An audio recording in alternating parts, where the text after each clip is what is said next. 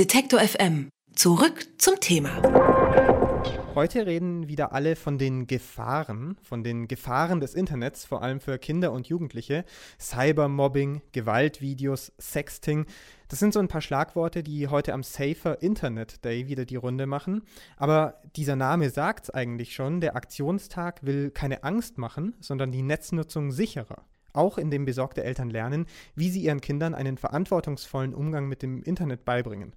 Ja, wie macht man das? Ratschläge kann uns Birgit Kimmel geben von der Landeszentrale für Medien und Kommunikation Rheinland-Pfalz. Guten Tag, Frau Kimmel. Guten Tag. Das Internet, das landet ja jetzt auf immer mehr technischen Geräten. Ähm, wie sollten die Eltern ihre Kinder denn auf das Netz vorbereiten und äh, vor allem ab welchem Alter? Also wir müssen tatsächlich erstmal eines unterscheiden, das ist Heranführung an den Computer und dann tatsächlich auch an das, was es im, im Internet gibt. Es gibt ja alleine für den PC Spiele, die man auch ähm, offline spielen kann. Da dürfen die Kinder auch gerne ein bisschen jünger sein. Aber bevor man sie ans Netz heranführt, sollten sie zum einen lesen und schreiben können und in sicheren Surfräumen surfen das bedeutet, dass Eltern ähm, Kinder mit den Kindersuchmaschinen vertraut machen, technische Filter ähm, auf den Geräten installieren, also Jugendschutzfilter, so dass Kinder dann auch nicht im Internet mit problematischen Inhalten konfrontiert werden und dass Eltern die Kinderseitenlandschaft den Kindern zeigen, denn wir haben in Deutschland eine ganze Menge spannender Seiten, die für Kinder gemacht sind und die sie nicht mit problematischen Inhalten konfrontieren.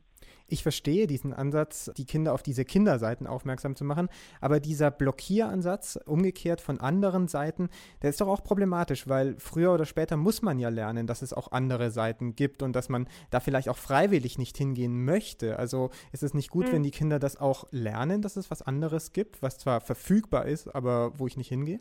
Ja, also das müssen sie lernen und deshalb ist das ja auch ein Schritt für Schritt an das Internet heranführen. Das heißt, für Kinder, die man das erste Mal tatsächlich auch an das Internet heranführt und die noch in der Grundschule sind, das sind die Kinder, denen man erstmal zeigt, was das Netz für Kinder so alles bietet und hier auch mit technischen Filtern arbeitet. Parallel gehen wir auf der Erziehungs- und Bildungsebene davon aus, dass wir den Kindern Kompetenzen vermitteln müssen, wie sie sich im Netz schützen können. Das heißt, wie sie mit ihren Daten umgehen, wie sie Sicherheitseinstellungen in den einzelnen Diensten vornehmen, melden und blockieren und, und, und. Was ist denn dieses entsprechende Alter? Ab wann ist man dann quasi in diesem mhm.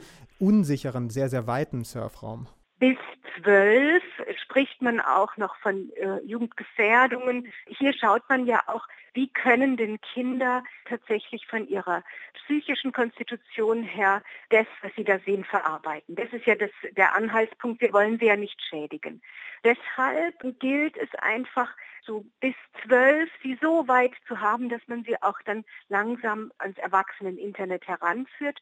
Was wir in der Praxis allerdings wissen, ist, dass unsere Kinder schon Ende der Grundschule fordern, mit bestimmten Diensten auch alleine umgehen zu können. Das sind die Erwachsenensuchmaschinen, das sind Videoportale und, und, und. Und hier gilt es erstmal begleitet mit den Kindern diese Dienste aufzusuchen, so dass man ähm, gemeinsam auch guckt, was gibt es da, wo muss man drauf achten und den Kindern hier auch einiges erstmal zeigt, um sie dann wieder Schritt für Schritt entlassen zu können, dass sie das auch alleine machen. Bis 13, 14 sollten sie das alles können und wissen, wie sie sich schützen können. Und dann kann man sie auch alleine laufen lassen. Dann nutzen häufig auch keine technischen Filter mehr was.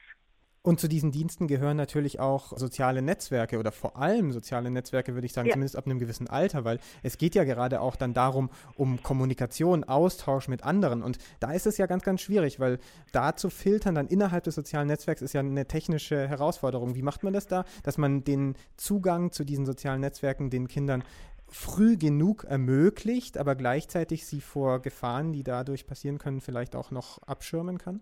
Wir haben auch bei den Kinderseiten ein paar Netzwerke, die man den Kindern anbieten kann, die das quasi so ein bisschen simulieren, wie, wie dann auch die Netzwerke, in denen sich auch Erwachsene tummeln, ähm, arbeiten, dass man das kennenlernt.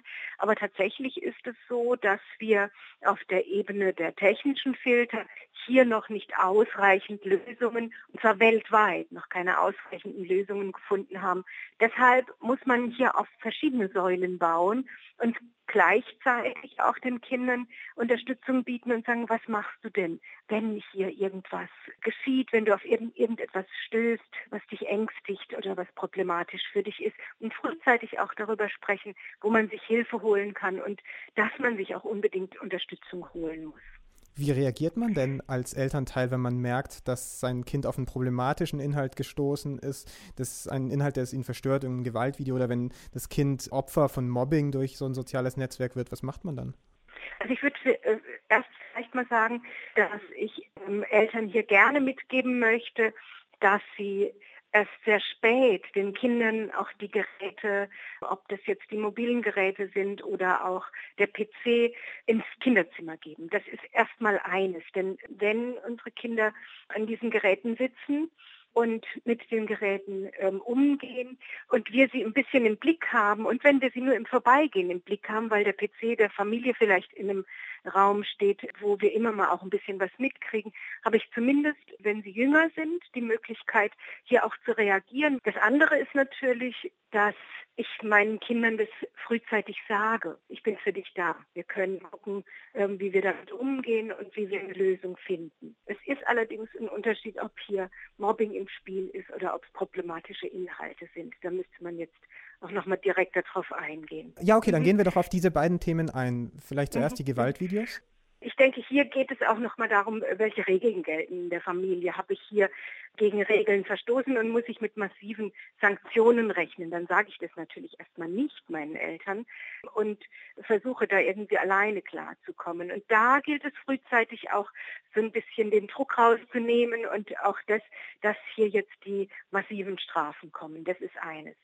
Ist allerdings mein Kind mit Mobbing bzw. Cybermobbing konfrontiert, muss ich nochmal einiges an Hintergrundwissen haben, denn ähm, Kinder, die in solche Situationen kommen, schämen sich unglaublich, dass sie Opfer von solchen Taten sind und trauen sich selbst erstmal gar nicht, das jemandem zu sagen. Man kann hier frühzeitig reagieren, indem man auch deutlich macht, man weiß, dass es sowas gibt und man weiß auch, dass keiner äh, von uns es schafft, da alleine wieder rauszukommen. Man braucht Hilfe und es auch frühzeitig thematisieren. Wenn etwas passiert ist, kann ich nur hoffen, dass mein Kind tatsächlich zu mir kommt. Aber ich muss auch nicht böse sein, wenn es das nicht macht. Denn Kinder wollen ihre Eltern auch häufig erstmal schützen. Ein Thema, das bei Erwachsenen auch Bauchgrummeln auslöst, ist ja der richtige Umgang mit der eigenen Privatsphäre. Was kann man da den Kindern mit auf den Weg geben? Möglichst so wenige Daten preisgeben, wie nötig ist, dass ich diesen Dienst nutze. Mittlerweile ist alles ja so gestaltet, dass ich mich über meinen Facebook-Account anmelde oder über andere soziale Netzwerke und so diese ganzen Netzwerke miteinander verknüpft werden. Das heißt, wenn da ein einziger Anbieter im Hintergrund steht, kann der ja unglaublich viel über mich sammeln. Und dann geht es einfach nur darum zu überlegen, nutze ich die App mit allem, was ich hier dann auch preisgebe über mich oder äh, lasse ich es sein.